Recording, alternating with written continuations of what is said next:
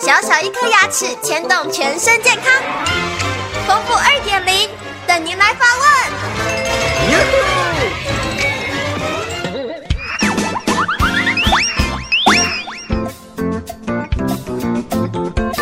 各位听众，大家好，我是丰富医师。有一位李先生来电说，他是夜间的保全人员，现在是四十五岁，因为轮值夜班工作一段时间，结果牙龈开始严重红肿流血。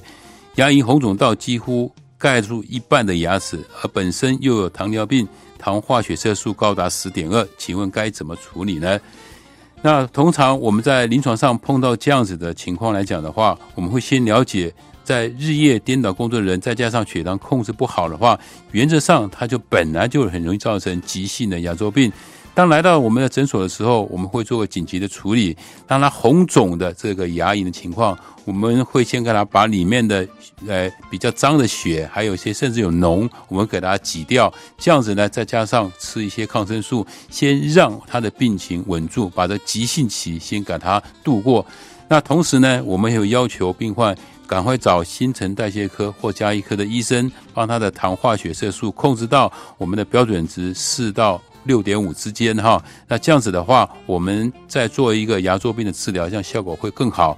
当它肿到这么大的时候呢，我们同样的会做一些牙周病的基本的检查，拍个 X 光片啊，探测它牙周囊袋的深度。如果 X 光片看起来骨头流失比较多了。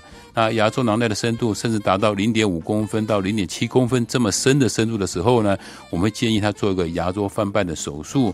大概一个礼拜之后，他这这样子的病况就会控制住了。大约三到五个月时间，这牙齿就可以恢复到一个正常的情况。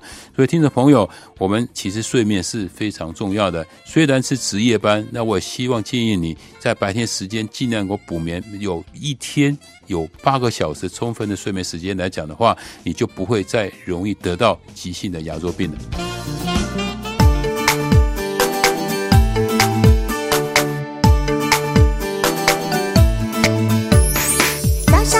刷刷刷，三餐饭后刷刷刷，丰富牙医，让你有一口好牙，享受人间真美味。